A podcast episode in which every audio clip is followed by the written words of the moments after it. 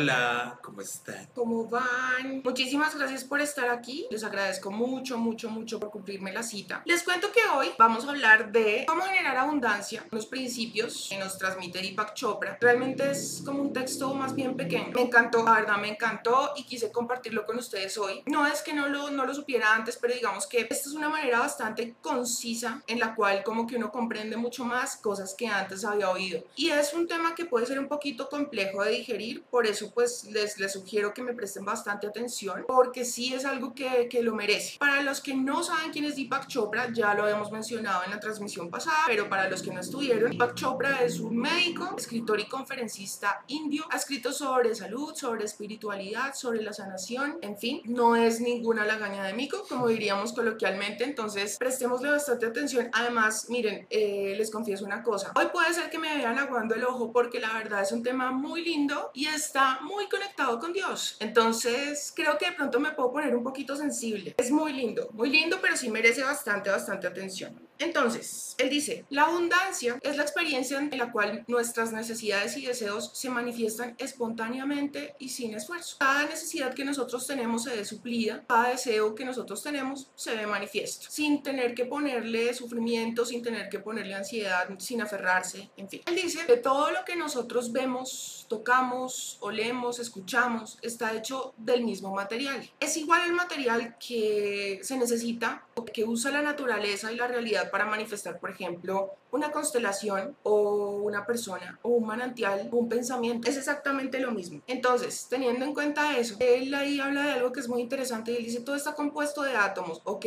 pero analizando subatómicamente todo, hay unas partículas demasiado pequeñas, muy muy pequeñas, que inclusive no hay instrumentos para poderlas ver. Se sabe que existen por el rastro que dejan cuando pasan, ¿sí? O sea, porque cuando se analiza de pronto el comportamiento de los átomos dejan un rastro y se sabe que pasaron por ahí, que existen por eso, pero de hecho no hay un instrumento que las pueda hacer ver por el ojo humano, por lo menos. ¿sí? Él dice que más allá de lo que nosotros podamos ver del espejismo de lo material, realmente el material del que está hecho todo lo que percibimos es no materia, que realmente todos son impulsos de energía, impulsos de energía e información que todo, todas esas partículas subatómicas son no materia y que realmente son impulsos de energía e información. Como cuando, por ejemplo, nosotros mandamos un fax, nosotros realmente lo que estamos mandando es información y al otro lado llega en, forma de materia, ¿cierto? La hoja llega con la información que nosotros enviamos. Entonces, más o menos lo mismo. ¿Cómo es que el Internet, si nosotros no lo podemos ver, igual está? Entonces, lo que se transmite realmente es una información, ¿verdad? Y llega, digamos, de manera materializada en forma de redes sociales, en forma de plataforma, en forma de qué sé yo, un video, sí, o sea, un video en YouTube, o sea, tantas cosas, sí, tantas cosas. En fin, entonces él dice que estos impulsos de energía e información son los que hacen realmente el material de todo lo que vemos y que por lo mismo es esto lo que va a manifestar cualquier cosa que nosotros queramos, desde satisfacer un deseo hasta cualquier cosa material que nosotros queramos manifestar. Él dice, es importante aplicar los siguientes pasos que él pues de pronto los enumera o los pone de manera organizada de la A a la Z para mayor comprensión y para la asimilación y organización de toda la información. Él dice, no es necesario que usted se ponga en la tarea de pronto de obligarse a aplicarlos, no, el simple hecho de que uno adquiera esta información hace que el inconsciente mismo y mucho la mente en general, al conocer esta nueva información, manifieste una realidad distinta, puesto que él dice, esa información, el organismo o la mente también la, le hace un metabolismo, digamos, metaboliza esa información y por lo mismo manifiesta una realidad después de conocer esa información. Y es que, claro, por ejemplo, no es lo mismo saber que nosotros tenemos una enfermedad, por ejemplo, para que sea un poco más claro, no es lo mismo cuando nosotros estamos pasando por un despecho, por ejemplo, y entonces nosotros creemos que estamos sufriendo por esa persona. En realidad no. O sea, la persona es como un espejismo, digamos que, que la no materia, el material que creó ese sentimiento que yo estoy experimentando, es la descarga de dopamina o de feniletilamina que esa persona generó en mí. Entonces mi cerebro se adapta a ciertas cantidades de dopamina, esas descargas, y ya luego me las va a seguir pidiendo. Si todo ese cóctel de químicos yo lo consiguiera por otro lado, seguramente yo no estaría sufriendo por esa persona. Porque lo que hace mi cerebro es mandarme flashback y digamos impulsos que me informan a mí que de esa manera yo consigo esos químicos que él me está pidiendo y a los cuales está habituado. Cuando yo ya tengo este conocimiento, mi percepción y mi posición frente a la situación es completamente diferente porque ya tengo una información, ya sé cómo puedo solucionarlo, ¿sí? Entonces, ese tipo de posición, ese tipo de información ya hace que mi realidad sea completamente diferente muy diferente. Entonces eso es lo que él dice, no hay que esforzarse como por poner en práctica el asunto. Usted simplemente dedíquese a repasar esta información y a repasarla eh, para que de esa manera en automático usted la vaya aplicando y no es necesario que se vaya a estresar ni nada por el estilo. Bueno, precisamente aquí anoté esto que dice, el conocimiento experimental de este hecho nos permite hacer realidad cualquier deseo. El simple hecho de saber esta información y de saber que la no materia, de lo que hablábamos ahorita, de, de esos impulsos de energía e información, es lo que hace que nuestro deseo, nuestra abundancia sea manifiesta, ¿cierto? Él, como les decía, digamos que los enumera de la A a la Z, y vamos a empezar por la A. Dice que la A hace referencia a la apertura, a todas las posibilidades. El campo de infinitas posibilidades y el amor a todo y a todos. ¿Qué pasa? Que cuando yo, por ejemplo, experimento un amor por absolutamente todo y por todos, y esto yo ya lo había hablado en algún video que creo que lo grabé como en enero o febrero del año pasado, en donde yo les decía, es el amor a absolutamente todo, que si yo salí, iba para el trabajo vestida completamente o vestido completamente de blanco y pasó un carro y me salpicó todo y me enmugré. Pues yo digo, si esto está pasando es por algo y seamos sinceros, esto no es un problema. Porque de hecho yo puedo ir a mi casa, me cambio, tal vez llegue tarde, pero no es el fin del mundo. Un problema es algo que sea irreversible, que no tenga solución, que realmente me cambie la vida. Pero esto realmente no es un problema. Y muchas veces por cosas así mínimas permitimos que algo así como que nos dañe el día. Cuando yo me permito, digamos, quitar los juicios y darme cuenta de que el universo es neutro y que eso que pasó pues seguramente me, me, arrojará un resultado distinto al que yo esperaba, ¿no? Porque pues yo creía que yo iba a llegar vestida o vestido de blanco y que iba a llegar a determinada hora a mi trabajo, pero resulta que ya no. Si yo en lugar de renegar y maldecir a la persona que me salpicó y me muró y mi trabajo que me queda en la porra y en fin, en lugar de eso yo lo asimilo como una sorpresa más de la vida, ¿no? Quién sabe por qué habrá pasado. Pero lo cierto es que como yo soy quien manifiesto mi realidad, por algo será. ¿De qué sirve renegar? ¿De qué sirve dejarse amargar el día? ¿De qué sirve maldecir a esa persona si el hecho como tal ya no va a cambiar? Y no se trata realmente como de cohibirnos y de no hacer catarsis a las cosas que nos dan mal genio, pero no quedarse enfrascado en eso, ¿sí? O sea, no permitir que tenga semejante poder como para llegar y dañarme el día, que me ponga de mal genio, llegue y me desquito con el que esté en la casa. No es la idea es asimilar con amor cada cosa que nos pasa. Y quise utilizar este ejemplo porque digamos que esto se dice muy fácil, pero asimilarlo y comprenderlo realmente no lo es tanto. Sí, porque es que esto se ve manifiesto en una cantidad de detalles mínimos y sutiles de la vida. Qué sé yo, ese político que detestamos y que odiamos, pues no, porque realmente si esa persona está en este momento en el poder es porque metafísicamente ya se ganó esa posición por algo esa persona está ahí. Y como dice Desiderata, indudablemente el universo marcha como debiera. Y sea que te quede claro o no, bueno, algo así, ¿no? La idea es eso. O sea, esta karma orrea que tenemos nos está ayudando a aprender. Sí, o sea, por algo será que lo tenemos que, que aguantar. Claro, nosotros podemos estar en total desacuerdo con, con, las políticas que usan, con la corrupción, sí, pero no quedarnos enfrascados como en, como en el odio hacia esa persona y en lugar de enfocarnos en, en, como en ese malestar que nos genera y esos sentimientos negativos que nos genera esa persona, es mejor como concentrarse en la solución en lugar del problema, ¿sí? Pensar cómo podemos cambiar esta situación? ¿Cómo podemos hacer que esta persona ya no esté más en el poder, pero no quedarnos enfrascados en el odio, sí, y en renegar y en, y, en, y en, darle poder, más poder a esa situación, ¿sí? Porque en la medida que nosotros odiamos a alguien, en la medida que nos genera sentimientos negativos, también se está alimentando de nosotros, aunque no lo creamos. Entonces, no le demos más poder a esas personas que de pronto de alguna manera nos hacen la vida de cuadritos o hacen que nuestra realidad no sea tan ideal como nosotros quisiéramos que fuera. Entonces, que yo, si voy a hacer amor realmente por mí, por todo lo que me rodea, eh, y más adelante vamos a ver algo que no quiero adelantarme, pero bueno, si yo, por ejemplo, tengo mi atención puesta en el amor y no en el odio, pues yo me convierto en el amor, porque donde está mi atención está mi poder, está eso es lo que yo me voy a convertir. Más adelante lo vamos a explicar un poco mejor porque es otro de los, de los ítems, pero entonces,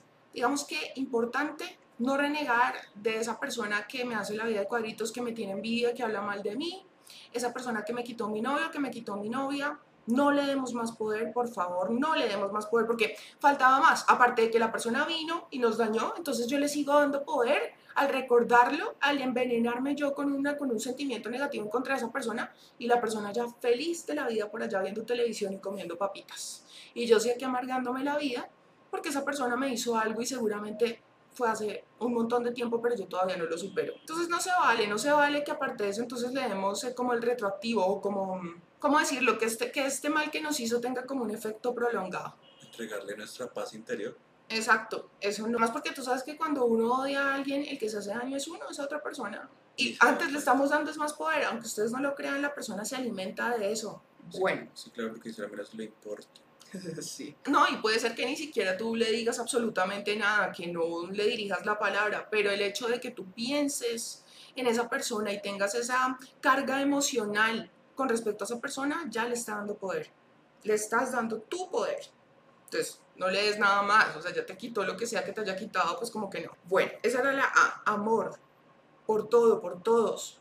Y el amor, como se dice que Dios es amor, entonces es el campo de las infinitas posibilidades. De hecho, él lo dice textualmente. Dice, Dios es el campo de todas las posibilidades. Entonces, si yo soy amor y soy el campo y me convierto en Dios, que es el campo de todas las posibilidades, entonces yo me convierto en un ser ilimitado, o sea, puedo manifestar lo que sea. B. Acostumbrarse a lo bueno y lo mejor. Dice él que la persona que tiene mentalidad de abundancia se ha acostumbrado a las cosas buenas y no se permite algo que no tenga esa calidad. Entonces, esto, vuelvo y les explico, se dice muy fácil, pero comprenderlo y aplicarlo no lo es tanto porque eso se manifiesta en cosas muy, muy sutiles, de ahí la importancia de, estar, de estar completamente conscientes todo el tiempo, ¿no? Entonces, si yo me acostumbro a lo mejor, entonces yo, en lugar de ir y comprarme una gaseosa, un refresco, una bebida carbonatada llena de azúcar y de veneno para mí, yo me hago consciente y digo, si yo me acostumbro a lo bueno y lo mejor, el universo se va a comportar de manera lógica y me va a responder como, como en un espejo. Como dice Iván Donaldson, seguramente muchos de los que estamos aquí hemos visto el canal de Iván, de Iván Donaldson, que me encanta cómo despide los videos porque dice, ahí se ven en el espejo. ¿En cuál espejo? Pues en el espejo de la realidad. ¿Por qué? Porque como es adentro es afuera. ¿cierto? Yo soy lo que el universo me da. Claro, porque si yo, por ejemplo, acostumbro a mi, a mi ser, por ejemplo, a darme lo bueno y lo mejor, el universo me responde de la misma manera en el espejo de la realidad. Entonces, eso se manifiesta en que yo prefiera comida de lujo. Entonces yo no voy a comer grasa, no voy a comer cosas que me dañan mi salud, que minan mi salud, sino que voy a procurar hacer cosas, o digamos comer cosas, perdón, que contribuyan a mi salud, que me hagan funcionar mi casa, que es este cuerpo mucho mejor, y también mi mente. Eso se manifiesta, por ejemplo, en que yo no me voy a comprar unos zapatos de oferta, no me voy a comprar unos zapatos baraticos, no. Y miren, esto no se trata ni siquiera muchas veces de, de, capacidad económica. Yo puedo ver que querer es poder. Hay gente, por ejemplo, en este barrio, y no se trata de juzgarlos ni nada, estoy hablando de un hecho neutro, porque lo cierto es que esas personas están disfrutando su vida y si eso es lo que les hace felices, perfecto, perfecto, porque es una vida que es digna de ser vivida. Pero yo he visto personas aquí que, por ejemplo, dicen yo no tengo plata para comprarme tal cosa, tal otra, pero de algún lado sacan cada viernes para ir y comprarse su botella de trago. De algún lado sale para, para la, la rumba, siempre, ¿no? La persona, por ejemplo, que fuma o que tiene algún tipo de vicio, no tiene plata, pero para eso, de donde sea, de donde sea, sale la plata. Entonces, si yo quiero unos zapatos que sean de calidad, voy y me compro esos zapatos de calidad para que así mismo el universo me responda lo bueno y lo mejor, ¿sí? Se ve manifestado, por ejemplo, en que yo, a pesar de saber que esa persona no suma a mi vida, y yo sé que esto es difícil, créanme que yo lo sé porque decirlo es súper fácil, pero aplicarlo de pronto no lo es tanto. Pero como decía Enrique Delgadillo la otra vez, decía, pero ¿por qué tienen que esperar que sea fácil? Nada que sea fácil vale la pena. Y si ustedes, por ejemplo, eh, se exigen, mismo los resultados van a ser de excelencia. Entonces, si yo, por ejemplo, sé que una persona yo lo puedo amar y lo puedo adorar y fue pucha, créanme, yo los entiendo. Pero yo sé que esa persona no me suma. Yo sé que esa persona no me quiere. En el fondo, digamos, yo lo sé. O que yo sé que merezco más amor, no el amor mediocre que esa persona me da, no el amor desleal que esa persona me da, no el amor egoísta que esa persona me da. ¿Sí?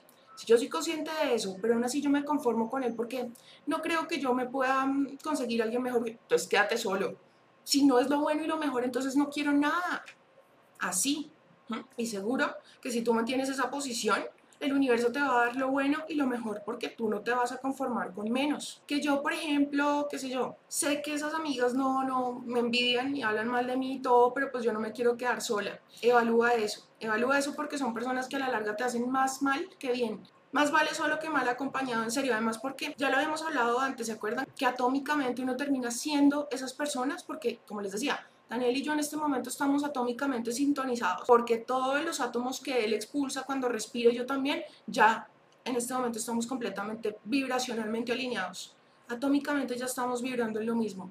Entonces, por eso yo siempre les digo, y seguro que lo habrán oído hasta el cansancio, uno es el resultado de las cinco personas con las que más interactúa porque vibracionalmente uno es esas personas. No es que yo soy como, es que yo soy esas personas. Entonces evaluemos si nosotros queremos ser esas personas. Que sí, que mi amigo es muy buena gente, que yo lo conozco desde la infancia, pero resulta que es un amigo que le gusta, que tiene vicios, por ejemplo, que le gusta eh, asistir o frecuentar sitios de baja vibración. Como dice, por ejemplo, la Biblia, no te sientes en mesa de escarnecedores, en silla de escarnecedores, una cosa así, ni compartas mesa.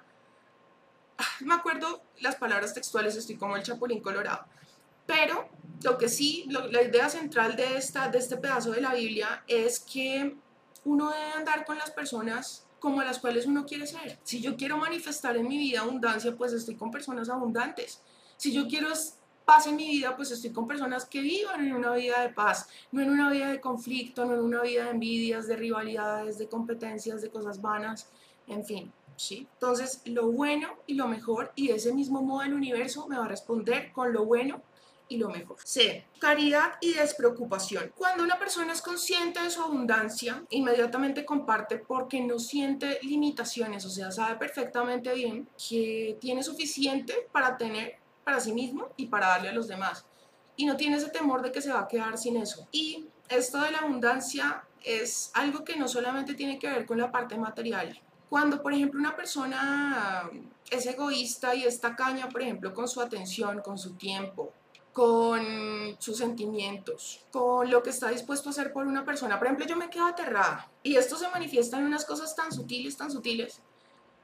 Por ejemplo, hay gente en redes sociales, vamos a hablar, digamos, específicamente de Facebook, que se roba un meme, por ejemplo, y ni siquiera da un like. Y miren, esto es completamente banal, realmente lo es. Pero en los mínimos detalles es que se conocen a las personas. Si a una persona le duele dar un like, que es algo que no, no le demanda ningún esfuerzo, ni tiempo, ni dinero, y le cuesta, ¿qué se puede esperar de una persona así? Si a mí me duele dar un like, entonces imagínate si tú le quieres pedir algo más. Qué pecado. Porque son personas que si, güey, pucha, a mí me duele dar un like, qué tristeza. O sea, ¿Cómo será con una moneda? No, heavy, heavy, heavy. O sea, es muy triste ese video. Cuando yo soy consciente de mi abundancia, a mí no me duele compartir con los demás. Tengo la, la o sea, puedo hacer caridad, puedo compartir, puedo tener compasión de mi hermano que sé que está sufriendo, o de mi amigo, o de mi primo, o de mi familiar, del que sea. Porque yo soy una persona abundante y sé que la fuente es ilimitada. O sea, la fuente de mi dinero no tiene que ver con ese algo que en este momento esté representando dinero para mí. Es decir, si yo, por ejemplo, tengo hoy un trabajo y yo sé que, por ejemplo, pues de ahí yo me estoy supliendo la parte económica, yo vivo sin la preocupación de que más adelante yo me pueda quedar sin ese trabajo. ¿Por qué? Porque la fuente de donde viene es ilimitada y realmente eh, la abundancia es una mentalidad. Entonces, como es una mentalidad, no importa realmente a dónde vaya, porque yo siempre, mientras yo tenga esta mentalidad de abundancia, entonces yo no iba pensando en la plata. O sea, prestenme atención a esto. Creo que yo ya lo había mencionado antes. Hay una serie que se llama Midnight Gospel. Y en esa serie dicen algo que es un hit. Y es, cuando tienes hambre, solo puedes pensar en comida. ¿Por qué? Porque es tu carencia. Cuando tienes sed, solo puedes pensar en agua o en algo de tomar. ¿Por qué? Porque es tu carencia. Si tú estás pensando todo el tiempo en dinero, porque es tu carencia. Él decía una cosa muy interesante ahí. Y es, usted puede tener un millón de dólares en su cuenta o más. Pero si usted se la pasa preocupado por la plata y pensando en eso y la plata y la plata, usted es pobre es un pordiosero porque es algo que le está quitando la paz.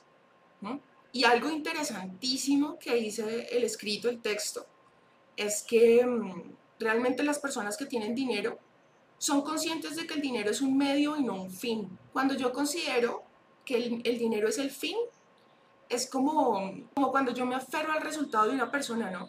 es lo mismo que les he mencionado antes. Uno debe enfocarse en lo que quiere sentir, más no en la fuente que se lo va a proveer. ¿Mm? O sea, yo les digo, cuando uno le quiere pedir algo al universo, uno qué hace, le dice, yo me quiero sentir de determinada manera, quiero una persona que me respete, una persona que me valore, que sea detallista, que tenga ciclos cerrados, que no tenga vicios, que no sé qué, no sé qué, ¿sí? Pero desaferrándome al resultado y seguro que el universo, que es el campo de todas las posibilidades y que además tiene acceso a toda la información, porque es la unión de todos los impulsos de energía e información, me va a dar el mejor resultado materializado.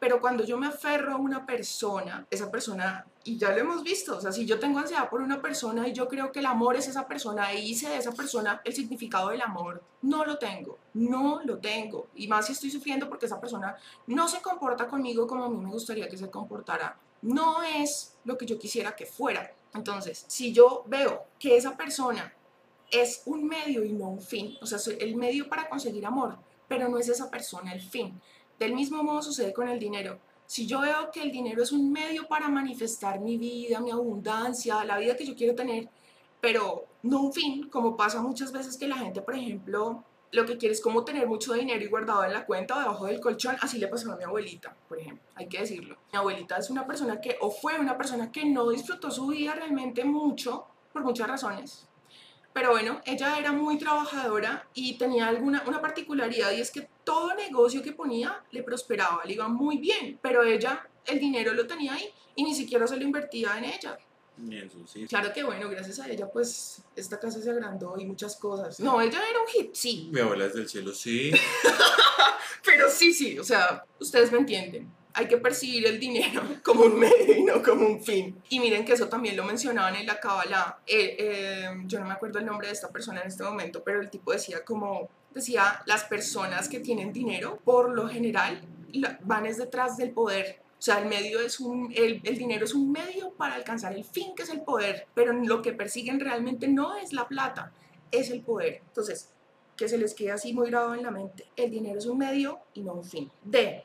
Ley de la oferta y la demanda, y ahí mencionaba él el tema del Dharma. ¿Se acuerdan los que estuvieron en la transmisión pasada, la del lunes? Que yo les decía que el Dharma se trata de descubrir mis dones y talentos y ponerlos al servicio de la humanidad. Que es ese algo que me apasione y que yo hago con amor. Cuando yo hago ese algo con amor, yo ya descubrí mi Dharma y esos dones y talentos que yo voy a poner al servicio de la humanidad. Cuando tú creas y reconoces la demanda para la cual has venido, el abastecimiento está garantizado. O sea, imagínense el poder de estas palabras. Cuando yo lo descubro y lo pongo en práctica, el abastecimiento está garantizado. En otras palabras es, cuando yo estoy haciendo lo que amo, estoy condenado al éxito, que es lo mismo que yo les decía la vez pasada. Por eso, porfa, yo sé que la realidad de muchos o de todos nosotros es muy diferente una de la otra. Y sé perfectamente que mucha gente no puede abandonar su trabajo por más que no le guste porque tiene obligaciones con las cuales cumplir. Pero ok, listo por otro lado, digamos, yo tengo que seguir con mi trabajo porque es mi fuente de ingresos en este momento, ok,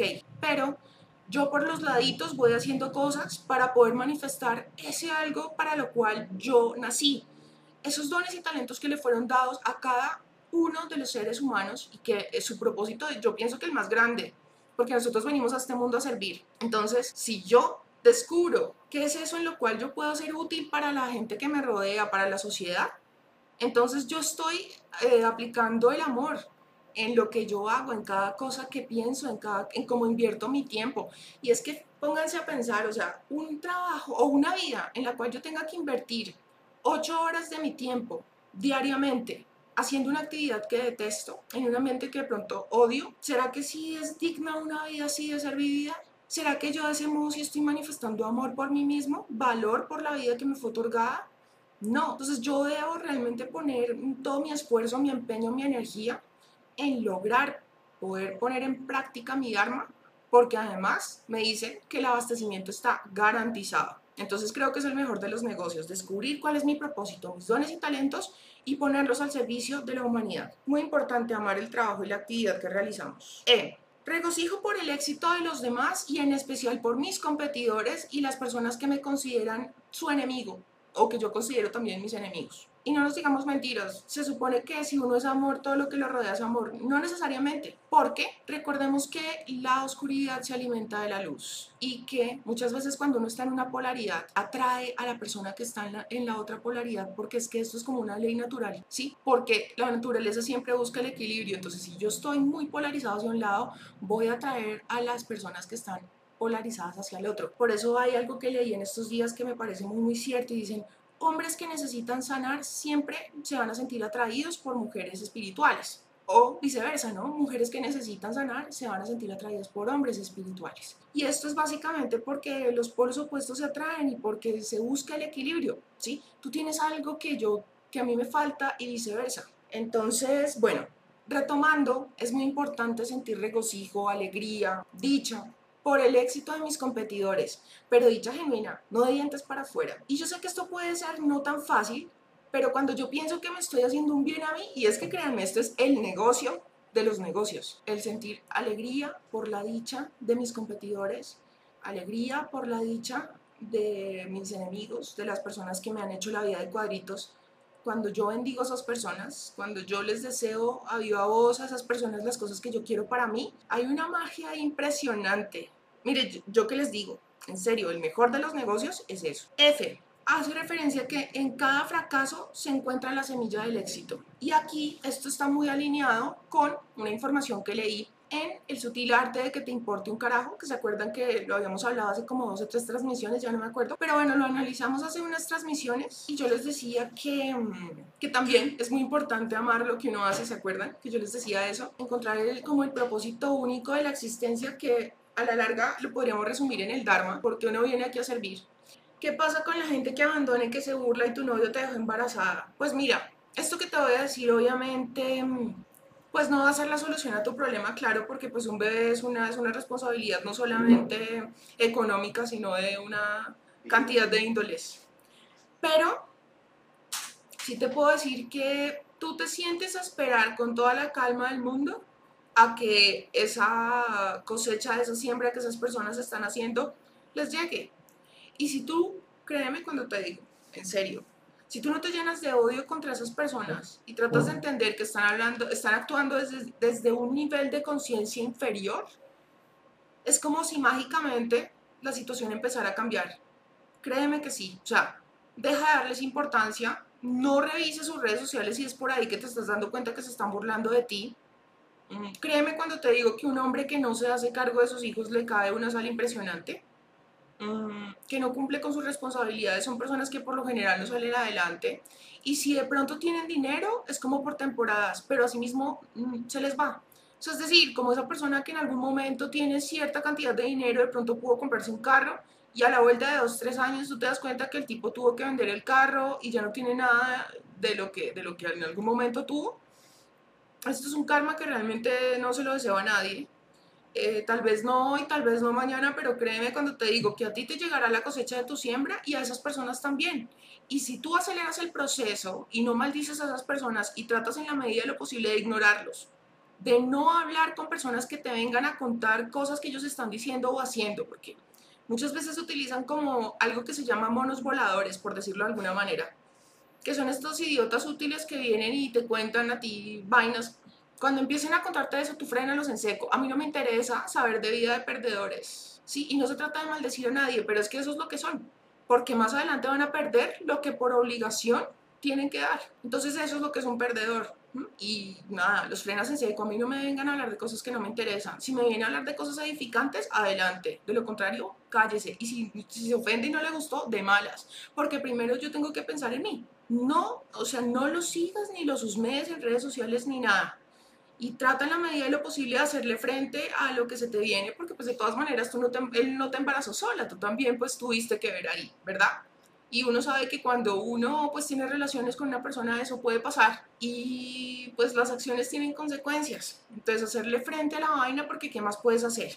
Con toda la berraquera del caso, que créeme cuando te digo que Dios no lo abandona a uno, Dios no lo deja a uno morir. Si en este momento tú no cuentas con la ayuda de un hombre, eh, pídele a Dios, suple tú el papel de padre que este personaje no quiere cumplir y seguro que lo hace. Yo te lo digo porque A lo largo de mi vida lo he experimentado. Mi mamá, por ejemplo, pues me, me crió a mí sola y pues realmente no, pues porque Daniel tiene 15 años menos que yo.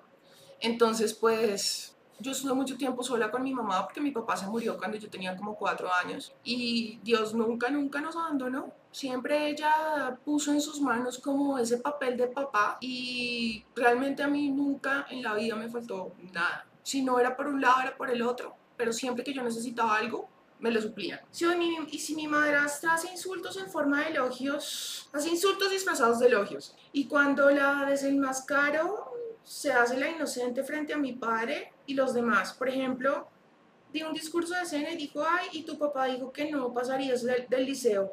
¿Cómo debería reaccionar? ¿En serio? Yo, pues yo, yo le diría a mi papá, ¿es en serio que tú dijiste eso? Es que mira que, no, yo sí le haría frente y la, yo sí la vendería con mi papá. Porque es que estamos hablando de mi papá. Entonces, sí, mi papá nunca me ha dicho eso de frente. ¿En serio, papi, tú dijiste eso? Confróntala con él, pero entonces no pierdas la calma, ¿sí? No pierdas la calma y pregúntale. Y haciendo ese comentario se supone que el objetivo es cuál, que yo me sienta mal. Entonces, o, o le puedes decir, es que no te escuché bien, ¿qué? Y que te lo vuelva a repetir. Y si tiene las huevas, digámoslo así, o los ovarios de repetirte las vainas, pues eh, tú le dices, si el objetivo es que yo me sienta mal, pues créeme que, que estás actuando supremamente mal, de quinta, o sea, siento compasión por ti, pero no te vayas a poner a pelear, ni a salirte de los chiros, ni a ofenderla, porque eso es lo que ella está buscando, quedar como víctima, ¿sí? Ay, no, yo no tuve la intención de que tú te sintieras así, ay, es que tú eres muy sensible. No vayas a caer en ese juego, no le vayas a el gusto, ¿sí?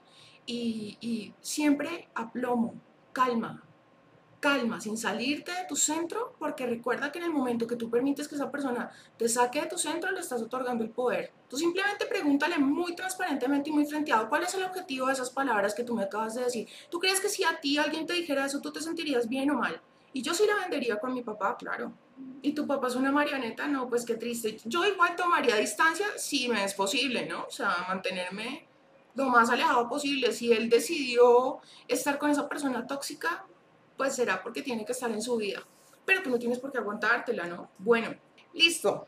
G. Gratitud y generosidad. Conciencia de abundancia está muy, muy conectado con, con lo que les decía antes de la caridad y la despreocupación. Cuando yo soy consciente de mi abundancia, si de pronto hay algo que se sale de mis expectativas, que sale distinto como yo esperaba, igual experimento la gratitud así se me salga como de lo que yo tenía planeado o esperaba que sucediera. Porque como yo estoy consciente de esa abundancia, no importa, se sale de mis planes, pero ok, yo soy una persona abundante, seguro que el resultado será mejor porque yo estoy aplicando estos principios de los que estamos hablando hoy, ¿cierto? Y decían lo que yo les, les, les comentaba ahorita, que Dios es el campo de todas las posibilidades. Si yo imito a Dios y Dios es amor, entonces yo soy un ser ilimitado, tengo el campo de todas las posibilidades. Todo es posible para mí sin aferrarme al resultado. Es decir, y vuelvo y les repito, que yo quiero un trabajo que me dé este sueldo y yo quiero un trabajo que ir a ese trabajo no sea una mamera, no sea una jartera tener que subirme en un, en y ir así espichado y saber que es como un suplicio tanto ir como devolverme. El saber que yo allá pues me voy a encontrar con personas que son unas víboras. O sea, especificar qué es lo que yo quiero sentir desprendiéndome del resultado y teniendo la plena y total convicción de que ese campo de todas las posibilidades me va a dar el mejor resultado. El mejor porque me ama. No me va a dar algo que no me sirve, ¿cierto? H. Ah, bueno. Y obviamente que cuando yo soy, yo soy una persona abundante, yo tengo gratitud todo el tiempo. Y es que de hecho, yo ya se los he mencionado en los videos, si hay algo que lo conecta a uno inmediatamente con la polaridad de la abundancia, cuando uno se siente así como down, cuando uno se está victimizando y uno es consciente de que sí, me estoy pobreteando, entonces uno lo que hace es que a Dios empieza a agradecer por las bendiciones que tiene. Listo, ahorita yo me estoy sintiendo triste, pero Agradezco porque tengo salud, agradezco porque mis papás están aquí conmigo, agradezco porque ningún familiar se ha enfermado de COVID, agradezco porque ningún familiar mío, por ejemplo, está en una cárcel o secuestrado o en una camilla de un hospital o desaparecido, agradezco porque tengo todas mis facultades y no dependo de nadie ni para caminar, o sea, motivos para agradecer es lo que hay. Y cuando uno empieza a pensar en todo eso, se llena de una cantidad de gratitud y, y, se, y se hace consciente de su abundancia y asimismo el universo le responde. Porque aquí funciona como cuando, y esto lo hablaban en las leyes herméticas, como cuando, por ejemplo, tú tienes un novio o una novia Entonces, cuando tú ves que tu novia se pone feliz con cada cosa que tú le das, como que tú sientes ese entusiasmo de ir y comprarle cualquier cosa porque ese resultado o la reacción de esa persona es muy bonita. Por darle la Ay, sí, ay, sí, qué lindo, gracias, no, ay, divino, gracias. Pero cuando uno le, le lleva un regalo a una persona y las gracias le da, y es como que Devuélvamelo, a piro. uno no le quedan ni cinco de ganas de volver a hacer algo por una persona así. Así mismo funciona igualito. H, hacerte feliz, hacerte feliz y hacer feliz a los demás. Estamos aquí para hacer felices a todos los seres que entren en contacto con nosotros. Hay personas, por ejemplo, y yo no los juzgo porque en algún momento de mi vida yo viviré así. Miren, yo les, les confieso aquí algo de lo cual me avergüenzo, y es que en algún punto de mi vida, digamos que yo viví en función de amargarle la vida a una persona, porque mi felicidad, se los digo aquí horrible, mi felicidad era ver a esa persona sufrir. Eso pasó hace más o menos, que unos 10, 11 años. Y yo sé que esa persona también vivía en función de lo mismo. ¿Por qué? Porque las dos nos habíamos hecho muchísimo daño. Por algo que ni siquiera era culpa de nosotras, realmente. El culpable era otro.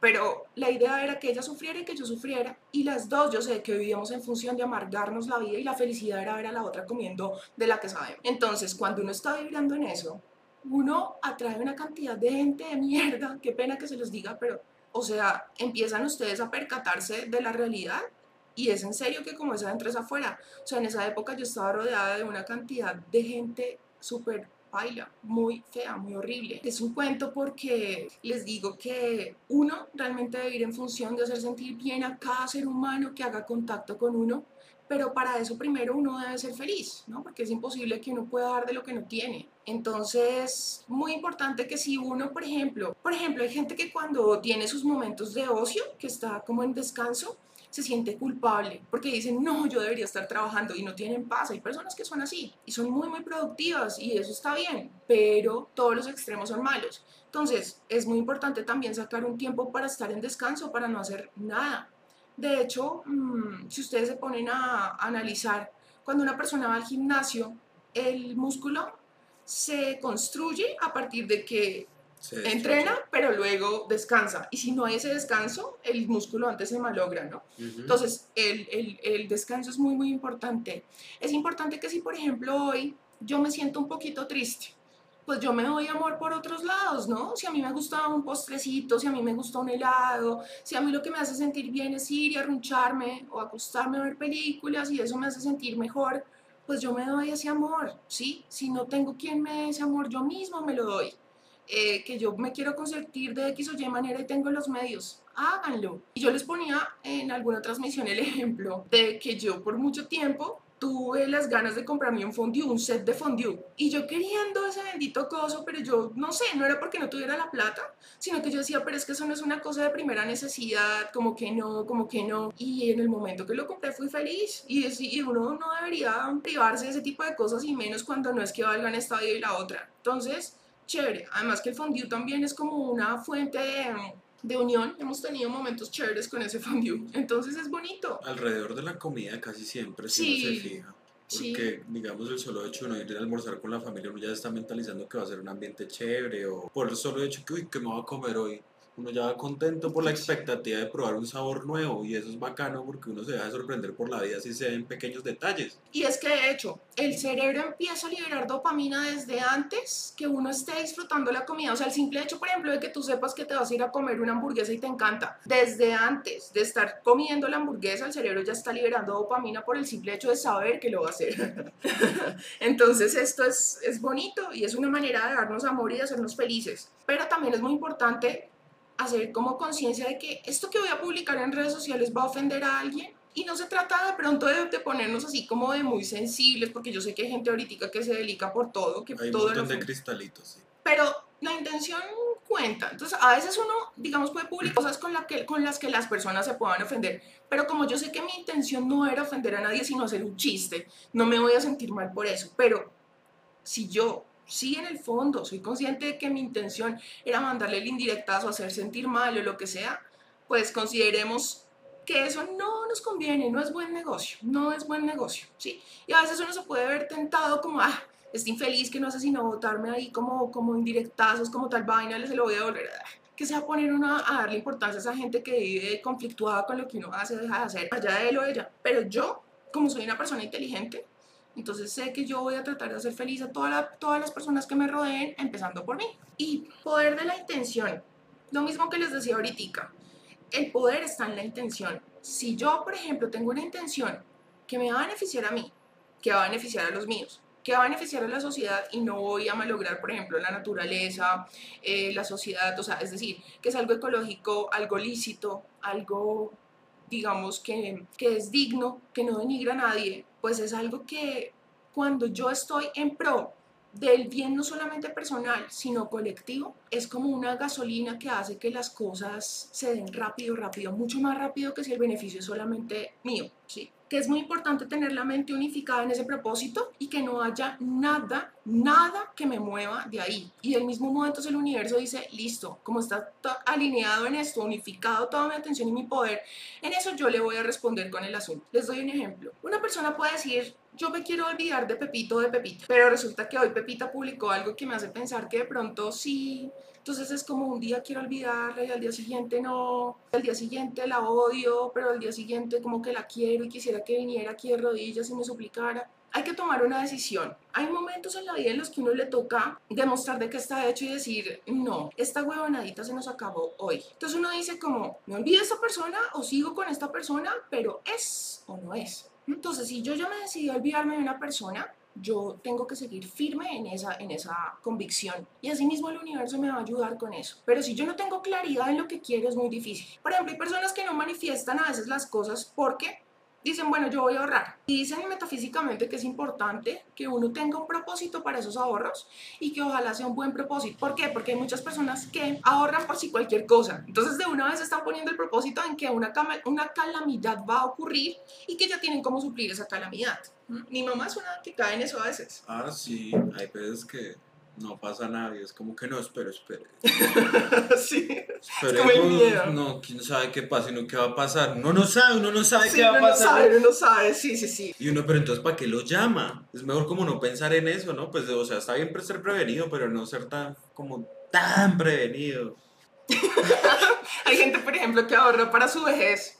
Que porque, o sea... Así fue mi abuela. Sí, así fue mi abuela. Yo, por ejemplo, créanme, ella duró ahorrando un resto de tiempo que para su vejez y se murió muy joven, porque creo que tenía como 57 cuando se murió. Sí, pues es que ella se quería morir es que ella vivía triste, pero lo cierto es que mm, ella ahorró para su vejez y no llegó a vieja porque se murió demasiado joven, 54 años, muy joven, 57. Y la platica que ella tenía guardada debajo del colchón, como aquí había unas amigas de ella el día que murió, esa plata se desapareció. Y la plata que nunca se quiso invertir y que supuestamente era para la vejez, se la comieron otras personas que nada que ver. Sí, entonces es importante que cuando hagamos un ahorro tengamos un propósito y un propósito que sea bueno. Entonces, por ejemplo, estoy ahorrando porque quiero comprarme un carro. Estoy ahorrando porque quiero pagar la maestría. Estoy ahorrando porque me quiero ir a estudiar fuera del país. Estoy ahorrando porque me quiero ir a vivir fuera del país. Estoy ahorrando porque quiero ir a conocer tal y tal sitio. Estoy, sí, un propósito y un propósito que sea positivo, no poniendo la fe en lo negativo. Entonces, asimismo, es la intención o eso que uno quiere lograr entonces, yo estoy poniendo toda mi atención, mi energía en lograr algo. Entonces les decía, hay personas, por ejemplo, que dicen, voy a, voy a ahorrar, o estoy haciendo este ahorro, pero pues mm, voy a ver en qué me lo gasto, si en el carro o en ropa o según, según lo que parezca. No, uno tiene que tener un, un propósito específico para ese dinero, para esa intención y esa energía que está sembrando en ese campo infinito de la potencialidad pura, ¿no? O el campo de todas las posibilidades. J no es necesario juzgar. Cuando nosotros nos quitamos como esa necesidad de estar evaluando todo, ¿no? Como, ¿esta persona es buena o es mala? ¿Esto que me pasó es bueno o es malo? ¿Esto que me estoy comiendo es bueno o es malo? Cuando uno todo el tiempo como que está en función de juzgar, de ver si sí, si no, tendiente al juicio, se crea una turbulencia mental y un diálogo interno que lo aleja uno mucho de la paz, mucho, mucho de la paz. Entonces, miren, una, una manera fácil de no caer en esto del juzgamiento o del juicio es entender que cada persona actúa desde su nivel de conciencia. Entonces, si yo me la paso juzgando el comportamiento de otros, eh, es como si yo estuviera diciendo yo soy mejor que usted. No, nadie es mejor que nadie. Todos tenemos zonas de luz y oscuridad, todos pasamos por diferentes niveles de conciencia. Yo misma les decía que hace 10, 11 años yo tenía un nivel de conciencia muy distinto al que tengo hoy en día, pero tuve que pasar por un aprendizaje complejo para llegar a lo que estoy hoy y me falta todavía un resto, ¿sí? Pero yo digo, uy, no, en relación a lo que yo era antes, uy, no, no, no, no, que avance. Y eso me llena de muchísima satisfacción. El saber, buen padre, yo ya no soy la persona que era y eso me encanta. Me encanta no ser la persona que era. Entonces, démosle a cada, a cada quien pues su proceso, cada quien vive su proceso, cada quien tiene su tiempo de hacer las cosas y soltar esa persona, ¿verdad? Y veré. Y me libero de ese juicio. Y eso también le abre a uno muchísimas posibilidades, le quita a uno como la nube negra de encima, hace que se manifiesten muchas cosas bonitas en la vida de uno. El caleidoscopio en el campo de todas las posibilidades. Pensemos en qué es un caleidoscopio. Es un instrumento que por lo general tiene dos o tres espejos que se reflejan hacia el interior, ¿cierto? Y que según eh, la lámina, con esas figuras que tiene allá al extremo, me va a botar a mí diferentes figuras y formas. Asimismo funciona con uno. Digamos que en el inconsciente colectivo del que hablaba Carl Jung, eh, hay muchos pensamientos por ahí, muchos, muchos pensamientos. Y según el nivel de vibración, uno permite que entren ciertos pensamientos y otros no, ¿cierto? Yo les digo, por ejemplo, que yo he oído con voz audible que me dicen cosas, incluso cómo responder a algunos comentarios.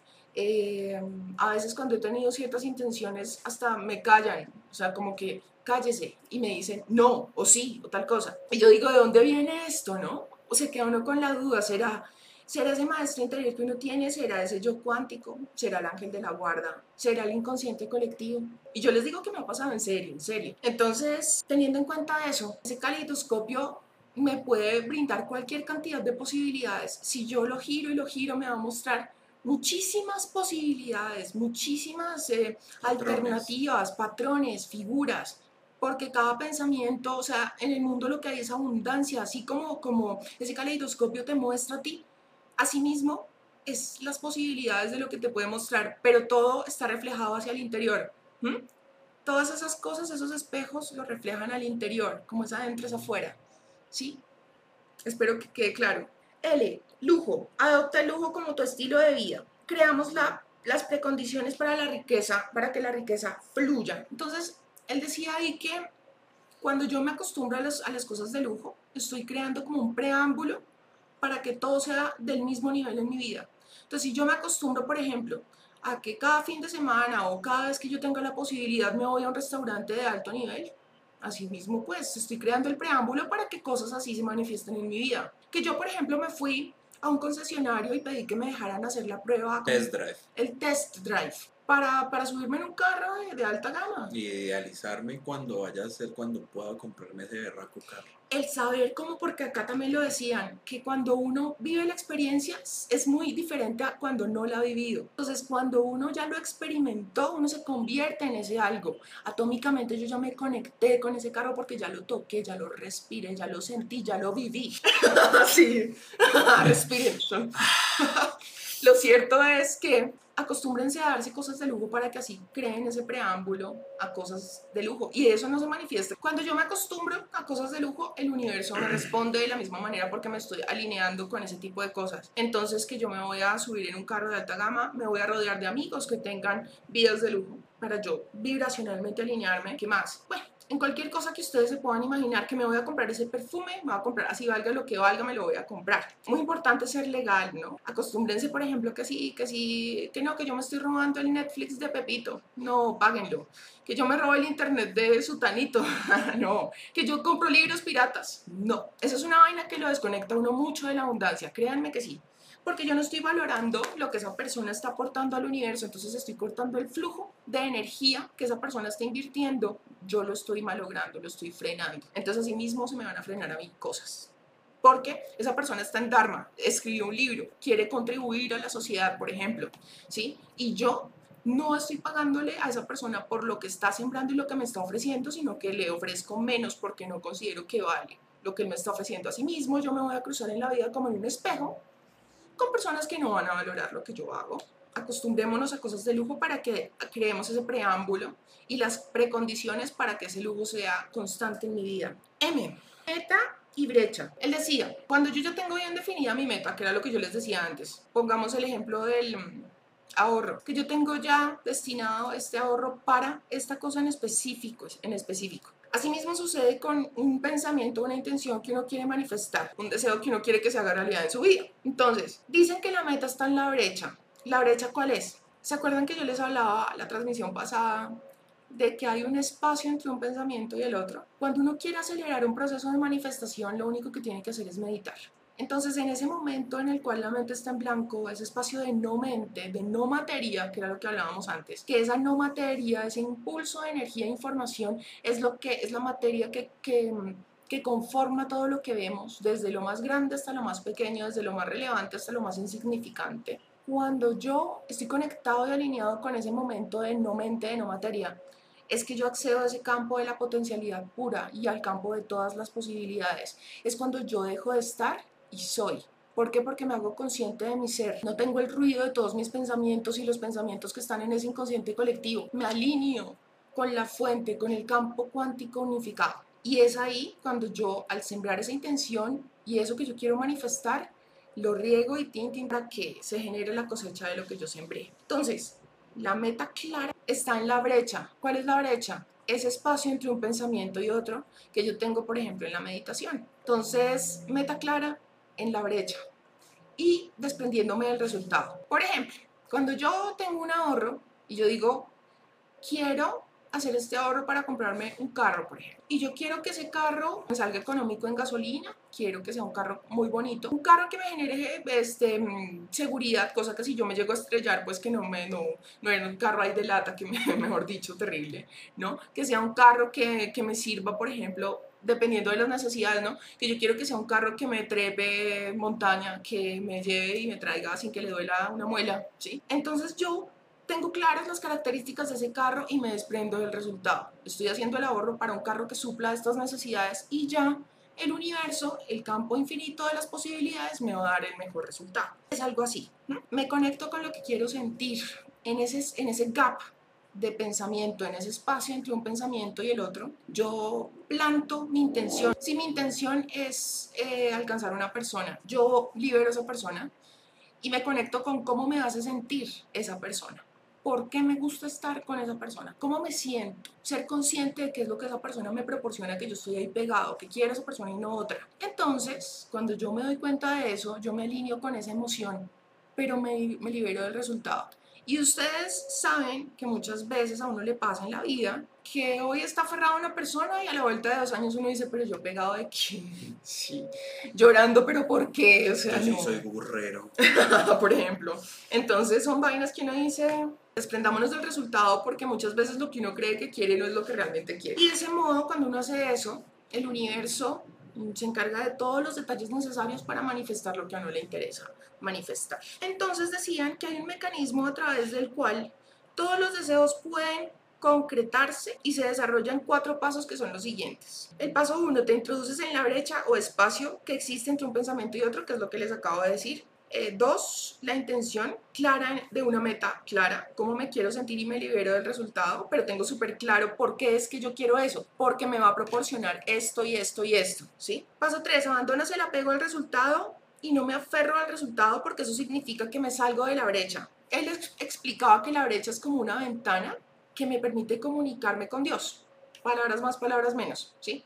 Y que cuando yo me aferro al resultado, me salgo, me salgo de la brecha. No hay ya el canal de comunicación porque me estoy aferrando a un resultado. No estoy permitiendo que Dios, que es la fuente, me dé lo mejor para mí en amor, en ese propósito, en esa vibración de amor que es la más alta que hay, ¿no? Paso cuatro, permites que el universo se haga cargo de los detalles. Como por ejemplo cuando uno planta una semilla, uno sabe que le tiene que echar agua de vez en cuando, pero uno no va a ir todo cada media hora a ver si ya, será que ya, será que ya. Por eso es que muchas veces cuando yo mando esos ejercicios de visualización y de mentalismo, la gente, ay, no, no me funcionó, porque tienen una ansiedad tenaz, pero una ansiedad tenaz, ay, es que ya pasaron tres días, ya me estoy empezando a desesperar, es que precisamente por eso, por esa desesperación es que no lo manifiestas. El universo le enseña a uno que uno no necesita nada más que alinearse con Dios para manifestar algo. Pero como dice la Biblia, donde está tu corazón está tu tesoro, donde está tu corazón está tu Dios. Y de hecho aquí lo dicen, más adelante lo vamos a ver. Donde yo tengo mi atención, eso soy yo. Si mi atención está en el pasado, yo soy el pasado. Si mi atención está fragmentada, es decir, yo estoy aquí pero me estoy acordando de lo que pasó ayer, estoy pensando en lo que tengo que hacer ahorita que llegue a la casa, eh, estoy pensando que tengo que sacar el pollo para descongelarlo porque si no, en fin, O sea, no estoy en el momento presente. Entonces es difícil, ¿no? Es difícil que yo esté en la presencia de Dios y no estoy en el momento presente. Y el universo mm, le enseña a uno que ese es el estado mental y donde uno debe poner la atención. Donde está tu corazón, está tu Dios o está tu tesoro. Entonces, si yo estoy aferrado a una persona y, y si esa persona no está conmigo, yo no puedo estar bien, menos la voy a tener hasta que yo aprenda que yo tengo que estar bien, que yo puedo, porque tener, yo tengo la capacidad del poder de estar bien sin esa persona. Y recordemos que, como decía Neville Goddard, la piedra angular de todo es el concepto que una persona tiene de sí misma o de sí misma, y así mismo serán sus, experiencias, y así mismo será su realidad. Y el concepto que yo tengo de mí será favorable, y digamos que mi autoestima, mi amor propio, tiene como base la capacidad de, mi convicción de capacidad para lograr, mi convicción de capacidad para superar, para lograr, para alcanzar. Si yo me siento capaz de algo, yo no envidio a nadie porque yo sé que yo también lo puedo tener. Cuando yo creo que no, es que viene la envidia, porque viene ese miedo de que ese alguien lo pudo alcanzar y me hace sentir o ser consciente de mi incapacidad o de mi creencia de incapacidad. Espero que haya quedado claro. Entonces ellos decían, por ejemplo, esto funciona así. Es como cuando tú a veces estás digamos, una manera de soltar y, desapegarse al resultado para que entiendan cómo funciona el asunto. A veces sucede que uno está hablando con alguien o se acuerda de algo eh, y uno dice, pero ¿cómo era que se llamaba esta persona? ¿Cómo era que se llamaba? ¿Cómo se llamaba? ¿Cómo se llamaba? Y uno entra en un desespero y uno, pero ¿cómo se llama? Lo tengo en la punta de la lengua, yo sé, yo sé. Y se desespera y no, no, no se acordó. En otro momento, cuando ya está pensando en otra cosa, entonces la mente y, y la conciencia como que le muestra a uno la persona se llama tal, pero es porque como cuando tú tiras una piedra a un charco, que claro, toda la tierra llega y como que aflora y entonces todo se ve turbio, turbio y no se ve nada de hecho. Pero cuando tú esperas a que todo ese lodo y ese barro como que bajen, ya el agua se ve más nítida, digámoslo así, y tú puedes ver al fondo. Entonces, eso mismo dicen, cuando tú le bajas la turbulencia a tu mente, y tú permites que como que como que te rindes al asunto, no luchas, no te resistes, no tratas de poner como desesperación para manifestar, es que las cosas pasan. Ese es como el truquillo para manifestar las cosas. Calma, si las cosas han de ser, son. Ese es el mecanismo para satisfacer cualquier deseo, soltar. Bueno, liberar el deseo en la brecha. Bueno, N, no a la negatividad. Sí, es cierto que a veces con todo lo que está sucediendo, pues es difícil no contagiarse como de un sentimiento de desesperanza, como de estar muy alineado con una cantidad de cosas que están, digamos, no tan chéveres y sobre todo en el país en este momento, pues no es que estemos así como en nuestro mejor momento. Pero, mm, ¿de qué nos sirve entrar en un estado depresivo? ¿De qué nos sirve lamentarnos por algo que ya nada ni nadie lo puede cambiar? Si hay gente que se ha muerto, yo me, en, lugar de concentrarme en el problema, me concentro en la solución. Sigo protestando, me cuido de no salir a protestar por las noches, por ejemplo, y me concentro en lo que está por venir, porque yo sentarme a llorar por una persona, eso no le va a devolver la vida. Obviamente que no se trata de hacernos indiferentes y de pasarlo por alto como si nunca nada pasara, o sea, no. Pero no se trata de quedarse enfrascado en el problema, porque donde está tu corazón está tu Dios, donde está la atención está la energía. Entonces, si yo me voy a lamentar y entro en, un, en una espiral de, de, como de tristeza, de depresión, pues eso es lo que voy a seguir manifestando. ¿Y eso le va a devolver la vida a una persona? No. ¿Eso va a hacer que el pasado cambie? No. ¿Va a devolver el tiempo? No. Entonces yo soy inteligente y concentro mi energía en lo que la tengo que concentrar. Enfoquémonos entonces en que lo que pase de aquí en adelante sea mejor en mejorar mi vida y la de los demás en la medida de lo que yo tenga mis posibilidades, ¿no? No enfrascarse o hacerse consciente de que todo, o sea, es decir, como les decía antes, así como existe la luz, existe la oscuridad. No puede existir una sin la otra. Coexisten las dos polaridades. Entonces, entender que mm, la tristeza hace parte de la vida, los problemas y las dificultades hacen parte de la vida. Y algo súper interesante, en lo cual traigo a colación otra vez el sutil arte de que te importe un carajo.